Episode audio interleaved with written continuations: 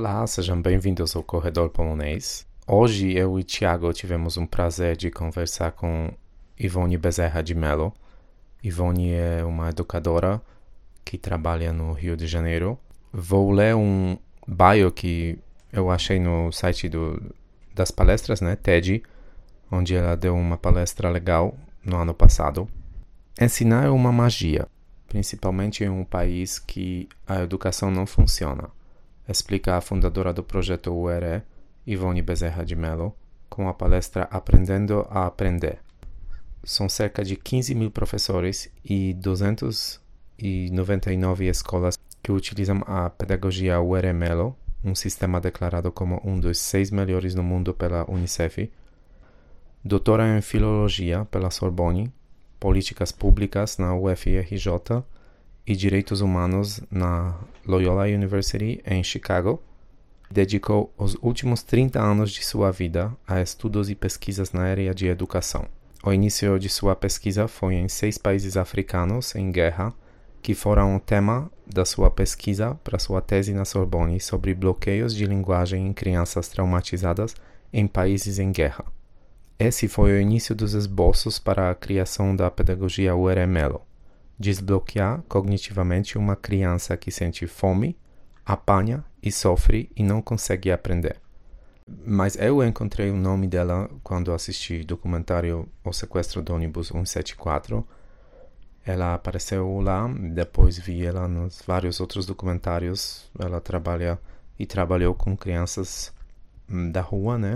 E me fascinou muito como pessoa, né, da classe média pode se envolver tanto, dedicar a vida, né, de ajudar pessoas mais carentes, né, mais pobres. No episódio, principalmente, nos focamos na metodologia do URE, mas também conversamos sobre violência no Rio, claro. E claro que eu tinha muitas outras perguntas, né, mas acho que vai dar uma boa ideia o que ela faz e e para mim foi um prazer enorme, né, para Tiago também. Por isso esse podcast existe para conversar com pessoas que sabem muito mais do que eu sobre violência e, e se dedicando muito, né? Então, tomara que vocês vão gostar e até a próxima.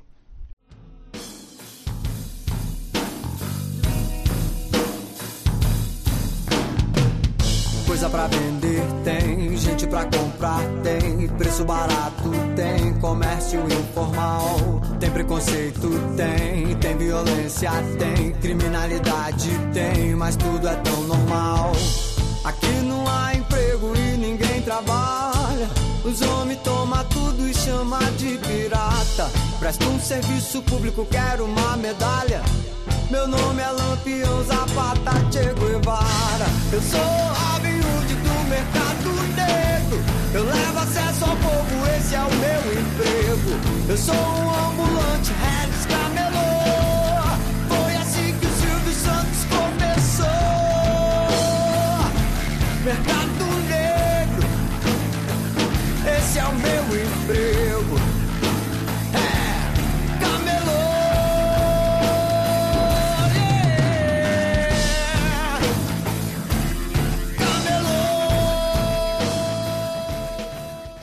Muito obrigado de novo, né, pela eh, aceitar nossa conversa. Claro, a gente conhece muito sobre você, mas eu vou te pedir eh, se introduzir, né, eh, conversar como você começou a trabalhar com, com crianças carentes, né. Na verdade, eu sei que você começou já antes da, da, da Candelária, né? Você já Sim. tinha dado aulas, Sim. né? Como você começou ah, como Tá, pedagoga, eu comecei, né? Não, eu comecei muito antes. Eu comecei quando eu era muito jovem, né? Eu comecei a fazer trabalho voluntário. Eu tinha 13 anos. Eu fazia lia para crianças cegas. Depois eu trabalhei com crianças com necessidades especiais, né? E por que que eu fazia isso? Porque a minha mãe, ela, ela nos ensinou que era necessário para melhorar o país você fazer parte dele dessa maneira, né? Você dando algumas horas como trabalho voluntário. Então isso foi uma coisa muito é, presente na minha vida desde os meus 13 anos de idade. Né? Depois, quando eu entrei na faculdade, ainda aqui no Brasil, eu fiz o projeto Rondon, que era um projeto de governo que levava estudantes lá para o interior, né? várias partes do Brasil, e eu fui para o Ceará, numa cidade muito pequena, e eu alfabetizava as crianças ali. Né? E ali eu decidi que eu não sabia o que eu ia fazer na vida, que eu sempre teria um espaço para poder fazer esse tipo de trabalho voluntário, é, principalmente com crianças, da parte de vida, de, ponto de vista pedagógico, cognitivo, enfim, ensinar, ser professora. Né? Aí eu fui, eu ganhei uma bolsa, eu fui estudar na Sorbonne, uhum. e ali eu, eu decidi que eu ia me dedicar realmente a, os problemas é, pedagógicos de ensino, de aprendizagem em crianças em países em guerra ou em comunidades muito pobres, sempre em conflito. Né? E eu fui para a África várias vezes. Fui nessa época, nos anos 70, eu fui para Tanzânia, Quênia, uhum. Angola, né? e, e comecei a estudar os sistemas de educação desses países, porque a minha tese foi problemas cognitivos em crianças em países em guerra. E aí continuei esse trabalho, né? me formei e tal, casei com um estrangeiro, continuei uhum. estudando, uhum. porque eu, eu, eu, sempre estudo, até hoje eu estudo. E uh, depois, em 1980, eu separei, eu casei com um sueco, né? então a Suécia me ajudou muito nesse, né, nesses meus estudos na África, organizações suecas me ajudaram, e sponsor, né? Uhum, e eu voltei ao Brasil em 1980, quando eu me separei com meus filhos, e eu comecei, além de trabalhar, eu era na Europa eu era intérprete eh, do, do mercado comum, eu era intérprete simultânea. Então eu ah, trabalhava, eu tinha a minha vida, né? E eu fazia esse trabalho por exemplo, quando eu estava na Sorbonne, eu, eu alfabetizava em, na banlieue, como Nanterre e outros bairros onde tinham muitos imigrantes, né, ou muitos refugiados. Em 1980, eu voltei ao Brasil e continuei a trabalhar, mas eu fazia o meu trabalho com meninos na rua. Né? Uhum. Resolvi me dedicar aos meninos na rua. Então, de 80 a 93, eu trabalhei só na rua, com diversos grupos, onde um deles era a Candelária. Eu tinha uhum. grupos em Copacabana, na zona sul da cidade, eu tinha grupos na zona norte, nos bairros de Madureira e Meyer, e as crianças da Candelária em, no centro da cidade quando veio a chacina da Candelária, em 1993, foi quando eu fiquei conhecida, porque eu fazia esse trabalho voluntário. Era um trabalho também meu de pesquisa, porque eu já estava começando a escrever a minha pedagogia de ensino, que é a pedagogia hum. Mais tarde uhum. eu vou uhum. falar dela. Claro. Então, eu, eu comecei, eu montei na rua uma, uma escola sem portas nem janelas. Né? Uma escola, e, e comecei a desenvolver o meu método. Aí aconteceu a Candelária, é, aí eu fui exposto né, ao mundo inteiro e tal, e a minha pergunta era o que fazer depois disso. E eu, por acaso, a mãe, a família de um dos meninos, a família do Tiago, é, morava debaixo de uma ponte, numa favela no centro uhum. da cidade, debaixo de uma ponte. Aí eu fui lá, conhecer a mãe dele, e tinha um espaço de tapume, um espaço muito pobre nessa favela, e, e, e, eles me deram esse espaço e eu fundei a primeira escola, que é o meu sonho sempre foi ter uma escola. Eu fundei a primeira escola debaixo de um viaduto com as crianças da Candelária e as crianças que vinham dessa favela, que tinha mais ou menos 900 pessoas. Então esse foi o hum. primeiro desafio, né? É um espaço. Aí eu consegui um espaço debaixo de um viaduto. Ali eu fiquei quatro anos quatro anos é, com muita dificuldade com aquelas crianças, mas eu consegui. Era um trabalho na rua, só que dessa vez tinha porta, não tinha janela, mas tinha porta. E uh, quatro anos depois, eu essa favela mudou para Maré, onde eu estou hoje, numa remoção de favelas do centro da cidade. O prefeito resolveu remover e construir umas casas populares em vários bairros e na Maré. Então, essa favela foi para Maré. E eu ali vi uma oportunidade de seguir essas crianças. Essas crianças né? E saiu uma reportagem sobre, sobre mim no Hemisphere, que era a revista da American Airlines, e um empresário do, de Chicago me ligou e perguntou o que, que eu precisava. Eu disse: Olha, eu preciso de uma casa. E foi assim que eu consegui comprar a primeira casa do Herê, na Maré. Uhum. E então eu comecei uma, um, um, outro tipo de atividade, era uma casa muito pequena, de 45 metros quadrados, e eu tinha 150 crianças para pôr dentro. Aí eu comecei uhum. a organizar essa escola em turnos e tal, e, e já, isso já fazem 22 anos que eu fundei o ERE. Fundei uhum. o ERE em 98, né, quando eu fui para Maré. Uhum. Né, mas debaixo uhum. da ponte desde 93. E aí eu comecei a organizar a vida de maneira que essa organização que eu fundei, não governamental, tivesse um, um formato de escola. Uhum. Né, que é o que tem hoje. E dentro dessa escola, aí eu escrevi o livro da pedagogia, eu comecei a aplicar a pedagogia, então é o que eu chamo uma escola modelo dessa pedagogia, que hoje está em mais de, sei lá, 200 e poucas escolas no país, né, escolas uhum. públicas, que a usam integralmente ou partes dela. Né? Partes, mas, é, é, mas tem tido muito sucesso. E também na Europa, porque a Unicef é, reconheceu a metodologia o ERE como uma das seis melhores metodologias para crianças em zonas de risco. Então, eu hum. comecei a ter muitos convites de é, capacitar, fazer formação de professores na Europa, Alemanha, Suécia, Itália, dessas pessoas que lidam com os refugiados. Então, a coisa cresceu dessa maneira, a pedagogia cresceu muito, a escola é a mesma, né? a, escola, a escola é um modelo onde as pessoas vão fazer cursos, é, vão aprender o método, e a pedagogia é que ganhou o mundo. Então, mais uhum. ou menos, essa é a história. Não, história, história ótima. E, é. e, uhum. e parabéns né, por, por, todos esses alcances, essas, essas etapas. Né? Tiago, você tem uma pergunta? Sim, uh, doutor Ivone, eu queria perguntar Sim. como você trabalhou com refugiados na Europa, né, e crianças Sim. carentes aqui no Brasil. Uh. Você podia descrever um pouquinho sobre o seu trabalho na África, um pouquinho mais também? Ah, bom, sim. O, o, o, primeiro trabalho na África, nos anos 70, foi um trabalho de pesquisa. Né? Eu queria conhecer e saber por que naqueles países havia um nível muito baixo de aprendizado, uhum. uma grande maioria da população. O que, que era? Eram as crianças, eram problemas, eram doenças, era, era formação, era metodologias, políticas públicas. Né? Depois, quer dizer, só um parênteses, depois eu, eu hoje sou mestre em políticas públicas, estudei políticas públicas para isso. Tá? Sabia, Bom, então, uhum. aí eu comecei na URFJ. Tá? E ah.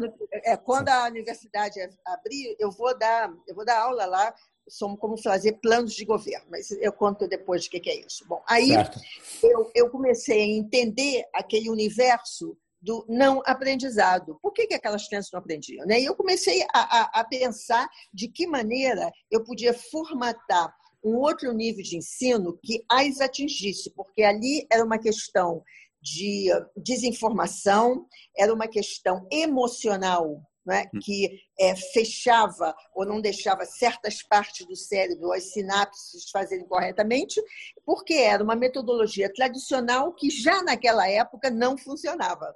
E naquela uhum. época não tinha tecnologia. Então, essa é a minha pesquisa. Por que as crianças não aprendem e o que se pode fazer para melhorar? Então, uhum. isso foi a África naquele momento. Uhum. Depois da Candelária, eu voltei em alguns países africanos, mas já com uma outra proposta, que era uma proposta, já que eu já tinha pedagogia formatada, né? é, mais ou menos, mas no, na, na, década de 90, o meu primeiro livro saiu em 2000. Na década de 90, eu fui à África, à Etiópia, fui a, ao sul do Sudão, é, voltei à Quênia, é, só não voltei a Angola. Né? É, e e para já formar pessoas nesse entendimento de uma nova escola e de uma gestão de sala de aula. Mais de 10 anos depois, nada tinha mudado muito. Uhum. Né? Por quê? Porque eu me dei conta, já nos anos 70, né, e estamos nos anos, estava nos anos 90, que a escola tradicional ela não funciona mais para ninguém.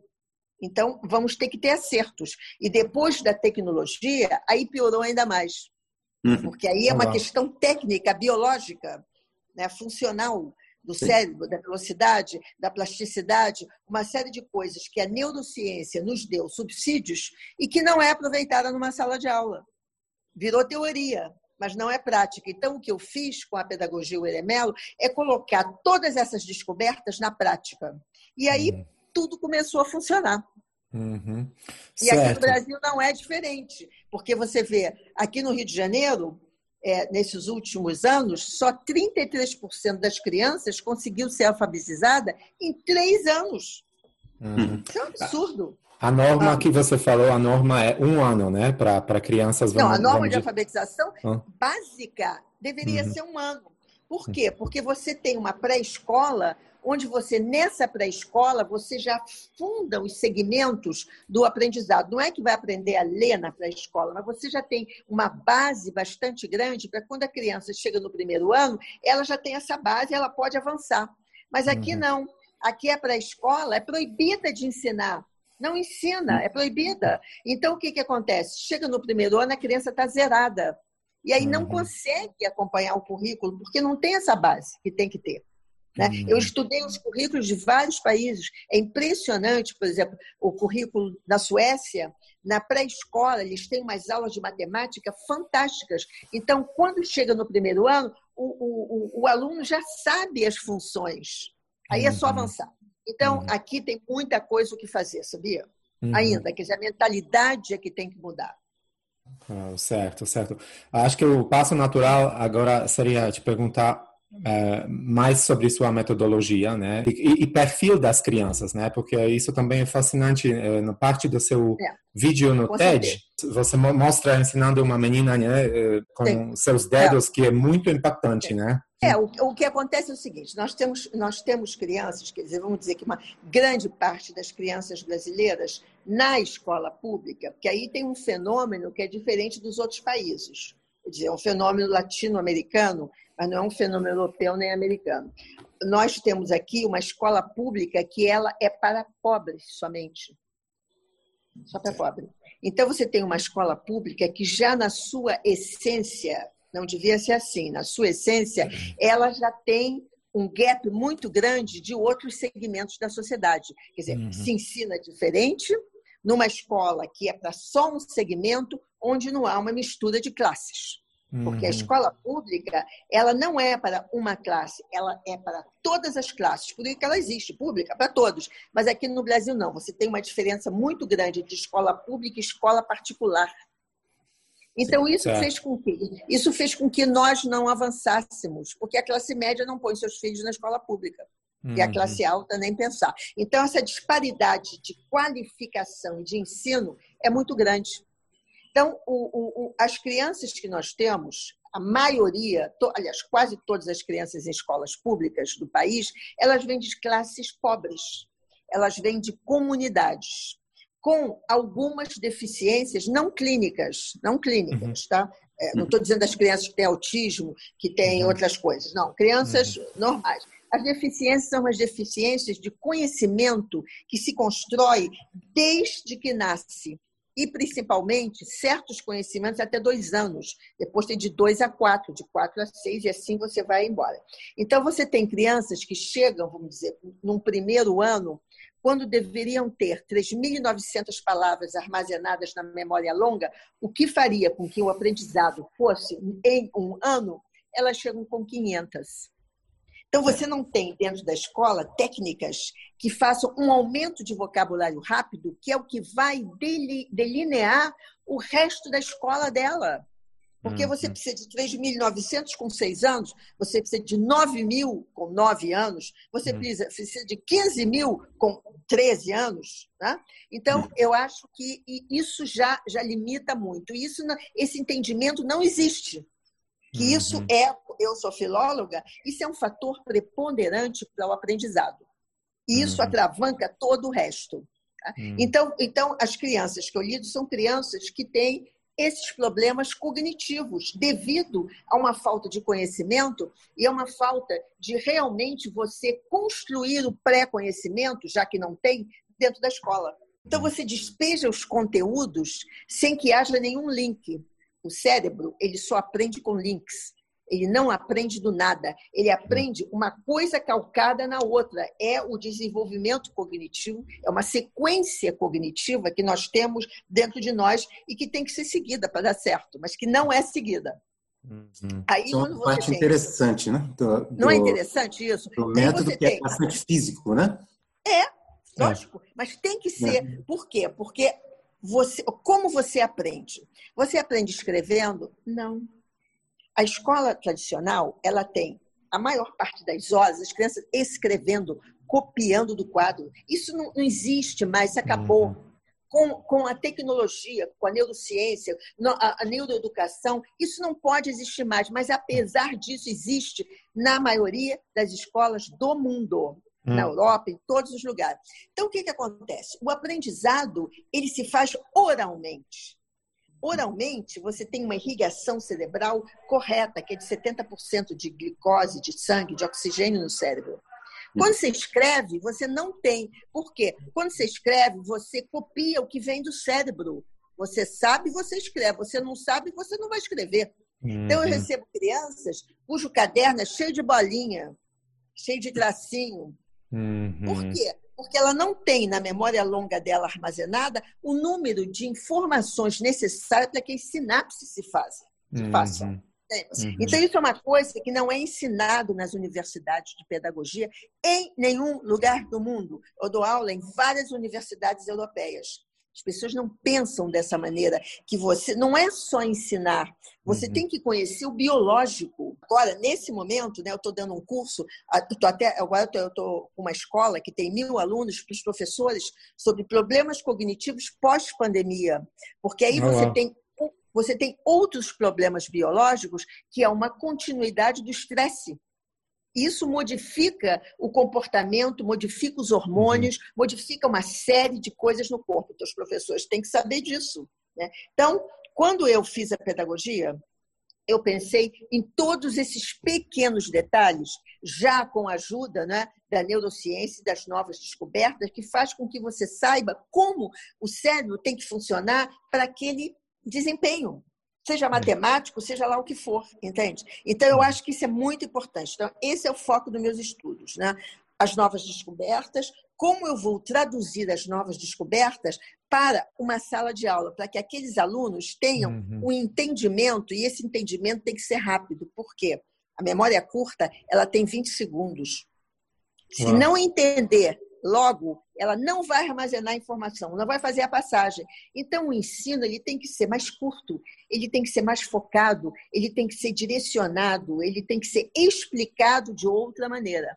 Uhum. Aí você continua no mundo com aulas de 50 minutos, quando a concentração de crianças de 6 a 9, 10 anos não passa de 10, 12. Entendeu? Aí você fica lá, blu, blu, blu, blu, blu, aquilo hum. não está sendo armazenado porque o cérebro não tem capacidade de entender daquela maneira.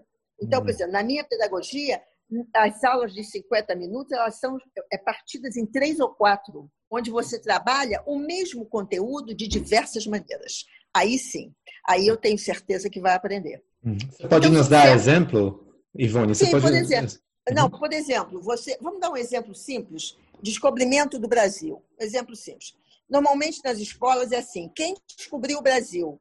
Aí o garoto responde: Pedro Álvares Cabral. E aí você vai dessa maneira, fazendo perguntas e tendo uma resposta. Uh -uh. Assim não aprende.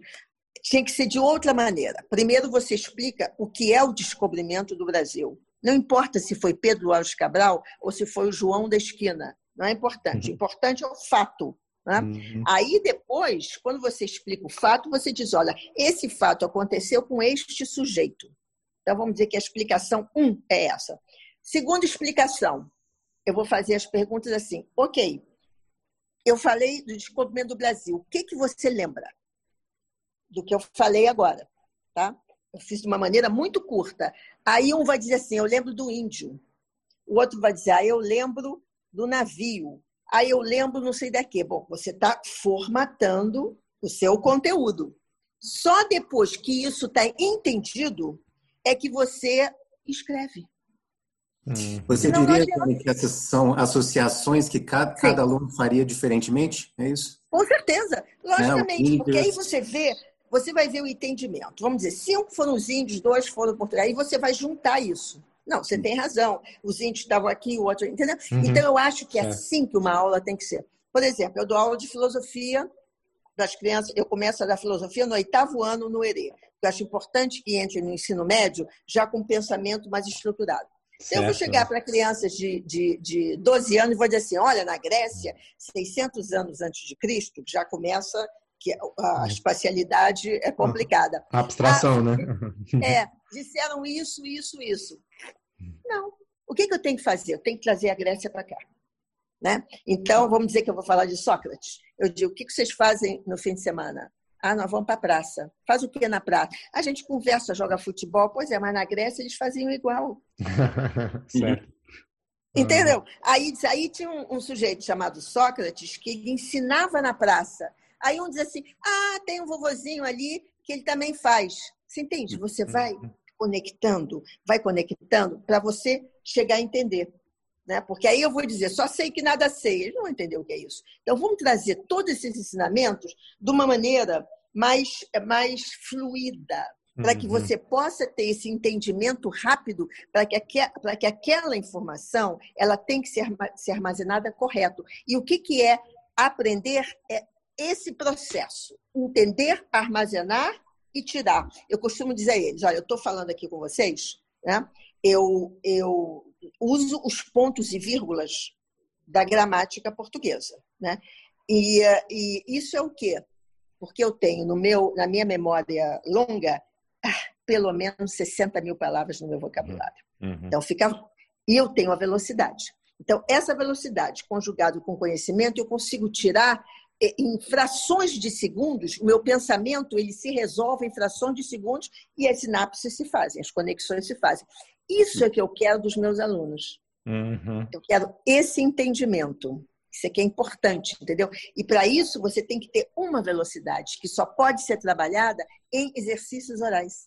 Você usa de, se usa de exercícios uh, feitos rapidamente, né? Pra, Rápido, não, eu uso exercícios de velocidade. Olha, se vocês forem o ERE um dia, espero que vocês vão quando a gente abrir, a velocidade das crianças é incrível. Olha, você precisa, vamos dizer, nove dígitos, é o, uhum. telefone do seu celular, né? É, nove dígitos, vamos dizer que é o que a memória curta, ali no, no seu limite, né? No da memória. Teto, né? Tá Sim. Uhum. É, aí você compra um celular novo. Quantas vezes você tem que repetir para você decorar aquele celular? Pelo menos três. Quando você tem uma velocidade cerebral onde o cérebro está treinado, você consegue isso rapidamente. Isso é um jogo que as crianças fazem todos os dias, que é um jogo matemático. Por quê? O que, que eu digo? Tudo é matemática. É, outro dia eu dei uma aula e eu estava dizendo para os professores: gramática é matemática. Por quê? porque você tem um número nas frases onde o objeto tem que estar. Certo. Tá certo? É. Uhum. Então, então, é, quando, quando as crianças entendem que na matemática é uma dificuldade, que tudo é matemática, tudo funciona melhor. Você cria sinapses nesse direcionamento, né? Aí você vê, no mundo, 60% das crianças têm descalculia no mundo. Uhum. Alguma coisa está errada. Uhum. Então você diz assim para uma criança: ok, eu te dou dois reais, cada bala custa 50 centavos, quantos reais você vai me trazer de troco? Ela na hora vai responder que é 1,50. Uhum. Aí funciona. Né? Por quê? Porque ela faz isso todo dia. Certo. Ela vai ali na venda, comprar todo dia. Então, por que, que a matemática não pode ser ensinada assim? Pode. Tá? Uhum. Então, então, eu acho que é isso que eu criei na minha pedagogia. E esse é o sucesso dela, é porque é simples, é rápida, porque nós, o, o cérebro ele é muito rápido para aprender, se você dá as conexões certas para ele. Tá? Eu tenho crianças, como você viu no TED, que chega sem falar, é, sem falar e sem entender. Por quê? Porque ela, aquela menina tinha 10 anos, ela não percebia os sons, porque nunca uhum. lhe foi ensinado. Então você dizia, ah, ah, o que, que eu falei? Ela dizia qualquer coisa. Então, a, então, até o cérebro perceber o som com a palavra de ah, amor, ah, isso aqui, demora, porque o cérebro não está acostumado. Então, é isso que eu faço.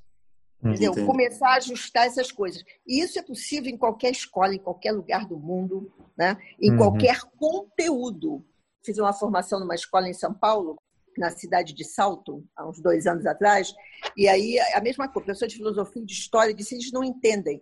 Eu disse, olha, eles não entendem porque eles não conhecem. Quando, é, tinha uma aula que era sobre os incas, uhum. entendeu? Isso quer dizer o quê? Abstração, Nada. né? É. Abstração. Uhum. Mas se você chegar e começar a falar em coisas interessantes dos incas, Uhum. Aí vai despertar atenção. Aí você pode, mas tem que sair do teórico, tem que sair do teórico, acaba uhum. com isso. Ou né? seja, o aluno, a criança tem que desenvolver uma certa empatia pelo conteúdo, né? Não, certo. não existe ensino sem emoção. Ah. Não existe ensino sem emoção. Porque o cérebro, ele só aprende com a emoção. Vou fazer uma pergunta a vocês para explicar isso. É, o que, que você se lembra quando tinha quatro anos? Eu tenho uma memória bem específica, posso, posso compartilhar? Pode, pode, pode. Eu, ah. tenho, eu tenho uma memória de, de uma pedra que ficava hum. próxima à casa da minha avó, em Brasília, hum. na 108 Sul, hum. onde é, o meu pai, que me visitava da, vindo da França, hum. jogou bola comigo. Era mais ou menos durante a Copa do Mundo de, de 82, hum. se não me engano. Uhum. E por algum motivo, porque a gente jogou futebol de, é, próximo a essa pedra. Eu lembro da pedra e essa é provavelmente a, minha memória mais antiga. Uhum. Ah, certo, então, certo. então, é, por, então, então vamos lá analisar cognitivamente o que, que aconteceu na sua memória. Você lembrou de uma coisa que ligou a você a uma pessoa Isso. que estava longe e que veio e que acionou os seus sentimentos.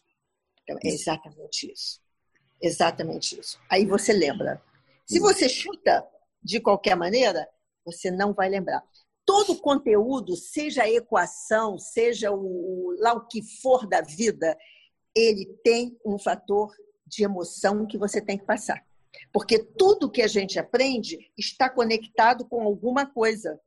Seja uhum. química, você chega numa aula, chuta lá as fórmulas e tal, não quer dizer nada. Mas se você pegar uma carteira de escola e dizer isso aqui é uma fórmula, dentro dessa fórmula tem AXXYZ, aí junta, sei lá como é que vai fazer essa fórmula, e deu essa cadeira, deu esse plástico, deu isso e aquilo. Então, eu acho que o ensino ele tem que ser assim. Hoje em dia, com a velocidade da tecnologia, se ele não for assim, é o desastre que é. Talvez um desastre até mesmo para as classes médias, né? Ou Não, seja, é um desastre, é um desastre para todo mundo. Por quê? Você nunca vai atingir uma velocidade tecnológica, mas você tem que chegar mais perto dela. Porque se você for só no ritmo biológico, você está perdido. Essas crianças, pobre, rica, elas vivem o dia inteiro ali, ó. E elas não vivem o dia inteiro para aprender. Elas vivem numa velocidade de jogos, de outras coisas. O cérebro gosta se acostuma. Aí, para você ter o mais lento, é muito complicado. Por exemplo, ler um livro. Mesmo que você ensine a criança a ler um livro, chega um momento que ele vai achar aquilo um porre, porque ele não vai conseguir ir naquela velocidade que é muito mais lenta lendo do que no, na tela. Isso é uma coisa que está acontecendo agora, e isso está começando a ser estudado agora eu estou dando uma aula de filosofia na web e eu estou dando agora justamente isso, comportamental é, na era tecnológica, como isso mudou o nosso, não só o nosso ser, a nossa maneira de pensar subordinada a certas técnicas tecnológicas, que, que são, os algoritmos são um deles, que nos faz ir aonde nós não queremos ir, mas nós vamos. E hum. isso vai ter uma, é, tem uma influência enorme, enorme no, na escola isso, e, as pessoas não querem ver. Entendeu? E tem aquela coisa, e aqui no Brasil agora, com essa maluquice de escola cívico-militar, aí onde você não vai estudar essas coisas, aí vai acabar de vez com, com o Brasil. Já não uhum. pensa, vai pensar muito menos. Então, isso é um horror. Um horror. Você abolir filosofia, você abolir sociologia, uhum. você abolir matérias que são necessárias para o desenvolvimento do pensamento de qualquer pessoa. É, e aí você tem a escola pública de um lado e você tem os grandes empresários que estão formando grupos de escola, já tem, mas agora cada vez mais, onde nós vamos formar os líderes. É, preparados por então, uma coisa específica, né? É, tipo, para negócio. Né? 10, uhum. 10 mil reais. Mas líderes de quê? Líderes do país com 75% da população pobre? Você está entendendo? Então, é, é uma dicotomia, uma coisa muito doida o que está acontecendo. Quando eu vou dar aula, assim, eu, normalmente eu dou uma aula por ano na Fundação Getúlio Vargas, um curso de Direito, Direitos Humanos, e aí quando eu começo a falar do Brasil real, os meninos me olham assim que eles não têm noção, eles não sabem. Então, então você cria uma elite, né? Uma elite é, que vai trabalhar para essa elite e você cria pessoas dentro dessa elite completamente ausentes do coletivo. Acabou. Isso não hum. existe mais. Então, você tem um país que não está fadado a se desenvolver. Os meus estudos, eu vejo o, o que eu quero fazer nessa direção, entendeu? Hum, e é possível fazer. É possível fazer, porque é, no Herê as crianças são super antenadas, e é isso que eu hum. quero. Não importa se elas vivem num gueto violento, com 70 uhum. dias de tiro por dia, elas vão sair dali com uma cabeça que vai uhum. permitir a elas sonhar em se desenvolver. Com ferramentas, E não né? aquele rame-rame de que, de que as massas têm que ser massas, porque uma elite resolveu que assim seja. Não é verdade? Muito bom. Muito bom. Você poderia descrever um pouquinho sobre, sobre a maré? A gente sabe que é uma, um complexo grande de, de favelas, é, né? A maré, a maré é um complexo de 17 favelas, né? são 130 mil pessoas, e como, e como toda, toda, todas as áreas, tem as áreas mais ricas e as áreas mais pobres. Ah, é? Né? Uhum. é tem, tem, tem bairros da maré que são mais desenvolvidos que outros. Tá? Hum. Mas é basicamente gente trabalhadora. Por exemplo, na, na, no UERE, em 300, em 300 alunos, né, eu, eu faço um censo todo ano, 90% são mães sozinhas, é, um, um, salário mínimo ou menos, e uh, serviços domésticos, faxineiras.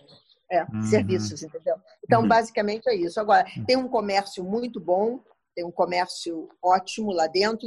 É, é uma cidade, com, com, uhum. com os seus bairros e suas classes. Entendi. É, não, não, é, não sabia, sabia que é grande, mas não sabia que tem essa diver... É, muito grande. Muito, e tem, diversidade, e tem áreas né? São, tem áreas muito ruins, como a que eu uhum. estou, e tem áreas bem melhores. Já, uma, já diria uma classe média baixa. Entendi.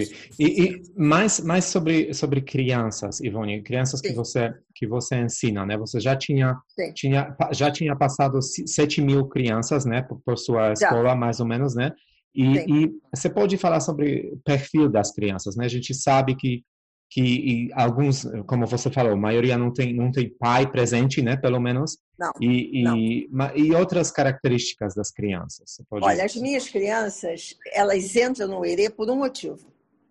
Que ou as mães levam ou elas vão, porque elas não conseguem aprender.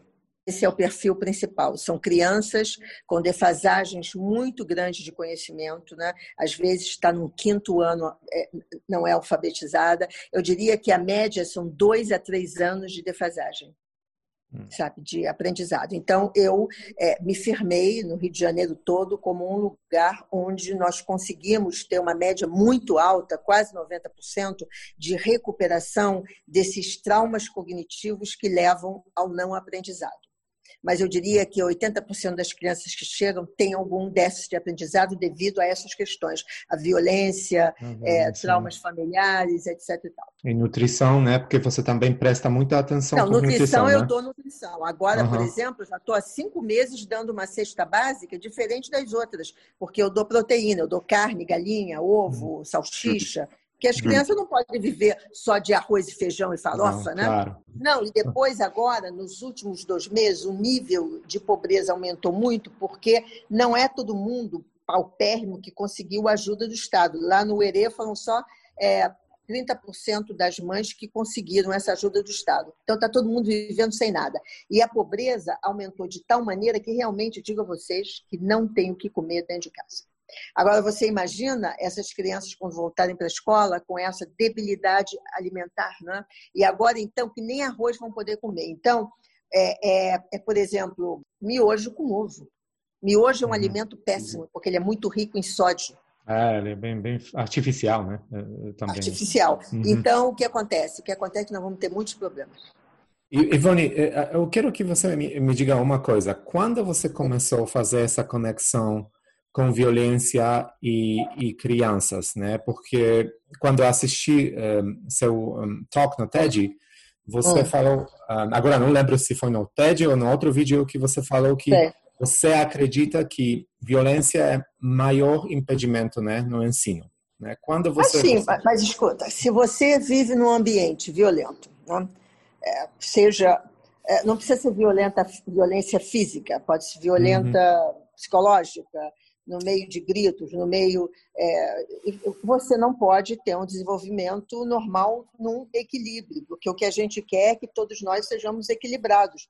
Mas para que nós sejamos equilibrados, você tem que ter uma vida mais calma. Né? Então, você só não tem é, distúrbios nas famílias como você tem os distúrbios na sociedade, no caso, é, nas comunidades, né, o tempo todo, essa violência que já virou corriqueira, normal.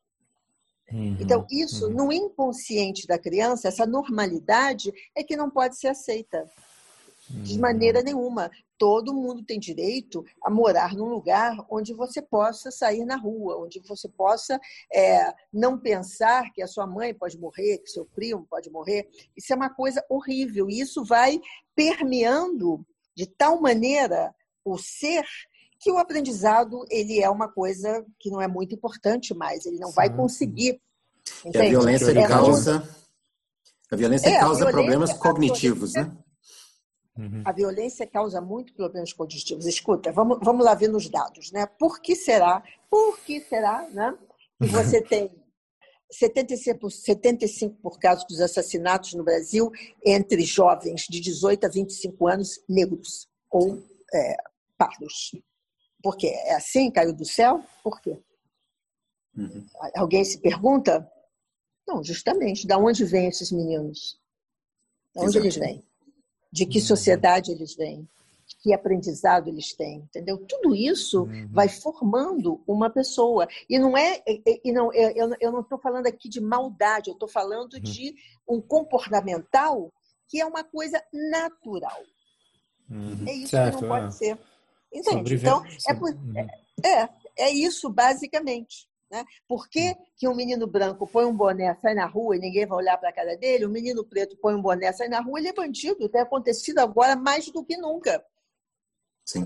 Então, o, o, o que, que acontece? Você tem uma grande parte da, da população afrodescendente, uma pequena parte indígena e outras misturas e tal, mas, no fundo, nós temos uma população mestiça, na sua maioria, né? Num país governado por brancos que acham que o país é branco. E daí eu sempre digo que as políticas de educação dos governos são políticas que vão ser sempre excludentes, porque para a situação brasileira ser a que é essa, um punhadinho de brancos mandando no resto do país, você tem que ter as massas mal educadas ou mal instruídas. São duas coisas diferentes. Hum. As duas coisas vão juntas, mas são diferentes. Por isso que a gente não avança. Não pode avançar. Não tem como, porque essa mentalidade ainda é reinante, né? Por exemplo, uhum. eu sempre me dizem, ah, você educa bandidos. Então, na cabeça das pessoas, toda criança pobre, preta, que mora em favela, é bandida. Então, isso já está incutido na cabeça de uma sociedade colonial que está cada vez mais colonial. Uhum. Infelizmente, né? Quer dizer, todas as rupturas que a minha geração fez nos anos 70, com Derrida, a desconstrução de uma sociedade como era, isso caiu por terra nos últimos, eu diria, nos últimos 10 anos, que foi sim, acirrada sim. na Europa com ah, o, o, os imigrantes, né, com os refugiados, e que foi acirrada aqui no Brasil por uma mentalidade neoliberal, racista, misógina e, e, e, todo o resto. Qual que você acha que é a motivação uh, desses policiais justiceiros, entre aspas, que causaram, por exemplo, a chacina da, da Candelária? Você acha que tem um apoio, um apoio popular, um apoio político a esses policiais que eles se sintam encobertos? Eu, eu acho que tem apoio popular, sim, porque você uhum. está eliminando não crianças, você está eliminando bandidos que vivem na rua uhum. e que uhum. fazem certos roubos, fazem sim, que se você vivesse na rua, você também ia fazer. Então, esse entendimento do, do, do, ação e reação é que a sociedade brasileira não entende, entendeu? Uma criança, ela, ela, ela, é impulso, ela é totalmente ação e reação. Então, eu acho que a polícia, não só é mal preparada, como ela, é, como a mentalidade do que combater está errada. Porque, no fundo, o que, que se quer combater? Quer se quer bater uhum. o tráfico de drogas? Então, tem outras maneiras de combater o tráfico de drogas, que não esse que eles usam. Quando uhum. eu coloquei uma placa no teto da minha escola, escola não atire, é porque nós fomos metralhados por um, um, um helicóptero. Foi um terror. Aí resolvi botar a placa que você vê até do avião, tão grande que ela é. Escola uhum. não atira. Então, isso não é vida para ninguém. Isso não é vida para ninguém. E aí, o que, o que, que aconteceu? Não é? O que, que aconteceu com o mundo? O mundo ele vai em voltas, né? Então você teve uma época na uma época somente na Europa onde tinha uma social democracia que é mais igualitária. Eu de credo político sou social democrata, né? Onde você tem, eu vivi na Suécia, em outros países que, que for, foram foram é, e que você tem você tem classes, tem você nunca vai, você nunca vai acabar com as classes, mas você, o, o, o vamos dizer que o, o buraco entre elas é menor. Você uhum. tem a classe mais pobre que tem uma qualidade de vida. Ela pode não ter um barco como o rico, mas ela tem uma canoa. Ela vai fazer a mesma coisa que o rico. Ela vai no lago né, tomar banho. Então, é, é essa mentalidade, de, essa igualdade, que não é uma igualdade que dizem aqui, né, que uhum. todo mundo vai ser igual. Não, todo mundo nunca vai ser igual, mas você tem que dar às camadas mais pobres uma qualidade de vida boa, Entende? E isso, essa uhum. mentalidade não tem. Aí o que aconteceu no mundo é que, como a social-democracia começou a perder peso, veio o que depois? Mas isso a história explica. Veio um neoliberalismo, logo depois, com uma direita fascista mesmo, que você vê em vários países na Europa isso acontecendo, e você teve, assim, uma coisa que ninguém esperava, uma ascendência de um partido nazista, até na Suécia, eles têm 12% das cadeiras no parlamento. Uhum. Então, isso uhum. é uma fase que nós estamos passando, que infelizmente eu acho que vai ser longa, até nós chegarmos a uma outra, uma outra fase. Então, você tem aqui uhum. no Brasil a mesma coisa. Aqui no Brasil, eu costumo dizer que é como se você tivesse aberto mil buracos e saísse um monte de rato e estava tudo escondido antes. Porque não é hum. possível que nós, em tão pouco tempo, é, tenhamos essa mentalidade que nós temos hoje. É assustador. Ivone, eu poderia voltar um pouquinho ao, ao desenvolvimento de, de crianças, que você chama de crianças, crianças com bloqueio, né? Ah, é, crianças com bloqueios cognitivos, sim. Isso. Ah, vendo seus vídeos, eu vi um, um vídeo que me tocou ah, ah. de uma, uma criança que acho que tinha impedimento de fala e, e é. uhum. impedimentos emocionais cognitivos, e a, a professora segurava na mão dele. E assim. o que eu me pergunto é se, o, primeiramente, se, se essas crianças uh, são receptivas ao, ao, afeto e se o afeto é uma parte integral do, da recuperação dessas não. crianças. Olha, muitas crianças não são receptivas ao afeto no primeiro momento. Isso chama-se alexitimia. Por quê? Porque o contato com o adulto nunca foi um contato pacífico apanha, uhum. leva mota na cabeça, uhum. entendeu? Uma série de coisas. Então, isso é uma conquista. Muitas crianças chegam no Herê, no começo não querem chegar perto. Certo. querem que você toque. E você vai pouco a pouco com mais com o seu olhar. O olhar é que nesse primeiro momento vai dizer essa criança, isso aqui é um território de paz. É o seu olhar. São suas primeiras palavras que vão falar isso. Eu vou contar um caso que aconteceu na Alemanha que me é, que até hoje não esqueço, há três anos atrás eu estava numa escola na Alemanha é, que era para crianças refugiadas, principalmente sírios e tal. E quando eu entrei na escola, tinham dois meninos brigando loucamente, um tapeando o outro, né? E aí aquela coisa, sabe como é alemão, não sabe como fazer. Aí eu pouco a pouco cheguei perto, cheguei perto e olhei para os dois olhei assim, eles nunca tinham me visto antes, né? Aí eu falei no meu, no meu alemão macarrônico, olha, eu sou brasileira, vim aqui visitar. Aí eles me olharam, Brasil, futebol, futebol, Neymar, eles conheciam tudo. Bom, e aí fizemos uma conversação e um deles era um menino de 10 anos, né? Aí eu perguntei um dado momento assim, escuta, você estava tão zangado com a vida? Por que você estava zangado com a vida? Ele falou, olha, eu estava num campo de refugiado, vi para cá, eu moro longe da escola, eu tenho, eu tenho que, que ver uma van me buscar, é, os meus pais não trabalham, eu acho isso aqui uma droga, eu preferia estar no campo. Tinha hum. mais atividade, ele dizia, não para mim. Hum. Interessante, né? Aí depois eu falei assim, bom, escuta, então, vamos lá. É, por que, que você está gostando de falar comigo? Ele olhou para mim e falou assim, pelos seus olhos. Falei, como pelos meus olhos? Você tem olhos bons. Eu falei assim, é, o que, que você quer dizer olhos bons? Você olhou para mim como pouca gente olha. Aquilo me hum. deixou muito, sabe, muito mexida. Aí, na hora que eu fui né? embora, eu falei: Olha, eu vou ter que ir embora. Ele falou: Você vai voltar amanhã? Eu disse: Não, eu não vou voltar amanhã. Ele fez assim: Bom, mas foi bom ter conhecido você. Entendeu? é isso, entendeu? É, é você olhar para aquela pessoa com não olhos inquisidores, não uhum. olhos. É, não, você olha para a pessoa com olhos e diz: olha, você pode ser o que você quiser, você pode estar sujo, o que você quiser. Eu gosto de você. Hum. Então, isso Ivone... é, uhum. é para mim, ensinar isso, essa conquista, cada minuto que você tem com um aluno. Uma criança que não fala, que chega para você com oito anos de idade, nove anos de idade, que não fala, ela teve um trauma. Eu não sei quando, eu vou descobrir quando que isso aconteceu, né? Mas se ela não fala, porque alguma coisa dentro dela eh, marcou muito. Uhum. Então eu tenho que começar a trabalhar essa criança de outra maneira. Não vou começar a ensinar uhum. matemática, você entende? Ivone, durante, durante sua carreira, durante sua, sua vida com essas crianças, hum. como você navega esse espaço entre seus limites, né? Porque claro que você não pode adotar todas essas crianças carentes, né? Mas como você pensa sobre sobre eu posso imaginar que você tinha várias situações onde você ficou com tanta pena, né, da criança, principalmente da rua, que que não deu-te vontade, tipo, abrir um, um sei lá, um, um é, uma casa para crianças, como se chama? Orfanato, né? É, é. Orfanato. Não, mas eu vou, eu vou dizer uma coisa para você. Eu não vejo o meu trabalho dessa maneira. Eu não uhum. vejo o meu trabalho como caritativo uhum. ou baseado somente em bondade. Eu vejo o meu trabalho como uma pessoa que dedica a sua vida a transformar. Para dar ferramentas, né? É. Eu não sou mãe deles.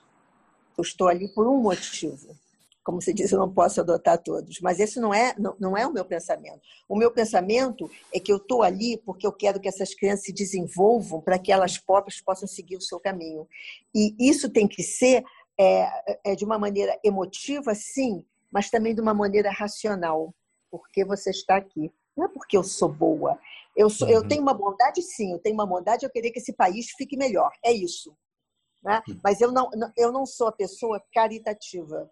É bem interessante essa distinção que acho, acho não imediatamente óbvia, né? Quando a gente pensa é, sobre pessoas que ajudam, né? Olha, pessoas da é, rua. Eu, eu, vou te dizer uma coisa: todo mundo que ajuda, ajuda por algum motivo. A maior parte dos motivos é ah, tem sentimento de culpa, quer ser boa, quer ser Madre Teresa de Calcutá, enfim.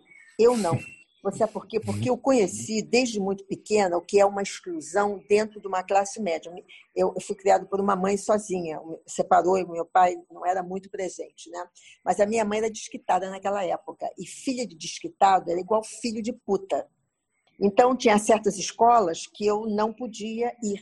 Né? Havia muito preconceito, tinha, né? É, como eu tinha que estudar escola católica, eu fui nas escolas, como a mamãe sempre trabalhou no governo, que minha mãe era funcionária pública federal, ela conseguia em algumas escolas que eu entrasse, em outras não. Mas, por exemplo, eu nunca, muitas vezes eu não era convidada às festinhas de aniversário, eu fui uhum. interna um tempo. Bom, então, eu muito pequena, dentro, sem saber, no meu inconsciente, eu, eu, eu soube mais ou menos o que é uma exclusão é, da qual eu não tinha culpa. Uma exclusão que a sociedade tinha me posto naquele caminho porque ela convencionou que isso é bom e que isso é ruim. Uhum. Isso na minha vida sempre foi uma constante, entendeu? Eu entendo, eu entendo e não gosto dessa exclusão. Então eu acho que eu resolvi dedicar minha vida a isso, não num contexto de bondade, mas num contexto de construção. Certo. Uhum. eu, eu, agora sei que a gente a gente está quase terminando, então vou, vou te vou te perguntar algumas coisas rápidas, tá? tá? Okay. É, porque eu vou me culpar se eu, se eu não me pergunto. Eu, eu, não, eu, pode perguntar. Depois, pode, per eu, pode eu, perguntar. Eu te vi pela primeira vez, eu te vi no documentário, né? Ônibus, eh, sequestro do ônibus 174, é, né? Eu sei que caso aconteceu 20 anos atrás, né? Mas hum. sobre Sandro, né? Como você pensa sobre, sobre pessoas assim Olha, como... Sandro é mais adulto, né? E... Não, não. Sandro chegou na Candelária, ele tinha 10 anos. Ele uhum. chegou como todos os outros meninos. Ele chegou, ele fugiu de casa, porque a mãe foi assassinada na frente dele com uma faca uhum. e foi para casa de uma tia, ele não se deu com o tio, a escola não fez nada. Um dia ele encheu o saco, pegou uma barca e veio para o Rio de Janeiro e foi parar na Candelária. Então, o Sandro é o típico menino. Olha, ali nos grupos de rua, 97% das crianças que estavam na rua era porque tinha havido algum problema dentro de casa de violência. Certo. Ou estupro, ou alguém morreu, alguém foi assassinado. Então, o Sandro é o típico é o típico. Na época, infelizmente, não tinha o erê. Então, eu tive que fazer uhum. aquele trabalho na rua, que não era o trabalho ideal, de recuperação dessas crianças. É, na época, uhum. no Rio de Janeiro, nem, nem, nem, nem abrigo tinha para uhum. criança de rua, tinha muito pouco. Então, eu acho que o Sandro é o, o típico menino que, se uhum. tivesse tido, digamos, um apoio eficaz com 10 anos de idade, podia. Uhum. Porque ele era um bom menino. Uhum. Eu vi fotos dele quando ele dançava é. capoeira, totalmente diferente, né? Do, do totalmente do, diferente. Uh, Mas aí entrou na droga e várias coisas acontecem na vida uhum. deles e que a uhum. gente aí já não pode fazer grandes coisas, entendeu? Por uhum. isso é que eu digo que não, existe, não se pode deixar crianças na rua. Aí vem, aí vem as pessoas e dizem, não, mas no estatuto está que a criança tem o ir e vir garantido. Eu não acho que ficar na rua seja um ir e vir garantido. Eu acho que ficar na rua é um não retorno garantido. Entende? Hum, certo. Mas isso é uma briga que eu tenho. É uma briga certo. que eu tenho.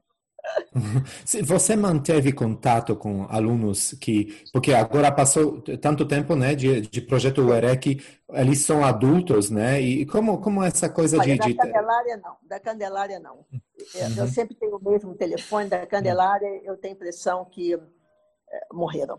Agora, de outros grupos, sim, grupos de Copacabana até hoje me telefonam. Hum, já, já são avós e me telefonam. Meu aniversário, Bonito isso. Aniversário todo mundo telefone, é muito bonito mesmo. Da Candelária, o último que tive contato direto foi o Tiago, né, que estava no Herê, ele, todos os irmãos dele, mas ele morreu de uma bala perdida. Uhum. É. Essa coisa de bala perdida também como estrangeiro, eu sempre fico perplexo, né? Essa coisa de bala perdida. Não, sabe o que é? A bala perdida é o seguinte: quando você entra numa comunidade, vamos dizer, no caso da polícia, né? Você não, não sabe em quem você vai matar, eles não têm uma pessoa certa. Não tem, uhum. eles entram ali sem saber o que eles vão fazer, tá? Operação policial, é, né? E, e, os traficantes, quando tem tiroteio, também não tem como evitar. Certo. Tem como evitar. Uhum. Ivone, eu tenho uma é. última pergunta a fazer aqui antes. Sim, antes do... vale. Há algum momento em que você considera o seu, o seu trabalho feito?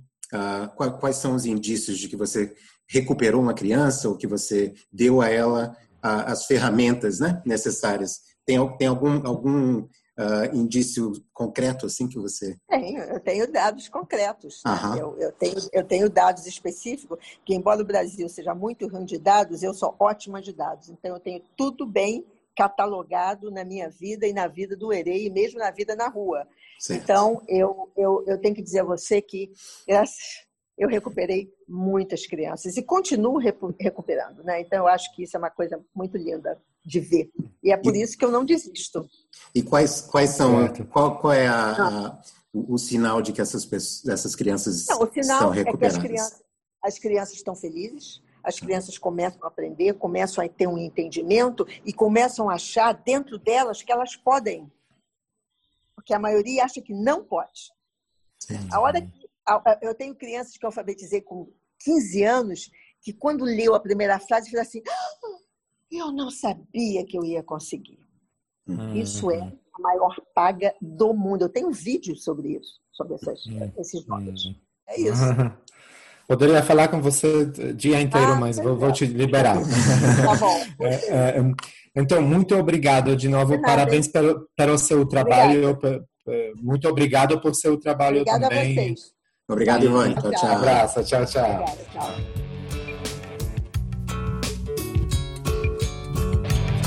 Eu quero ver o sol nascer, mas não se for quadrado. Na vida também quero vencer, mas não do modo errado. Discriminado eu posso ser, mas nunca enjaulado. Na Babilônia tem que correr pra não ser tragado, enquadrado, rotulado, imolado, isolado, estigmatizado. lado. Se você é diferente, cuidado. Com a teia de aranha que te apanha, discrimina a pele, te repele. Se você cansa, ela te alcança. Se você corre, ela te impede pra fugir desse lugar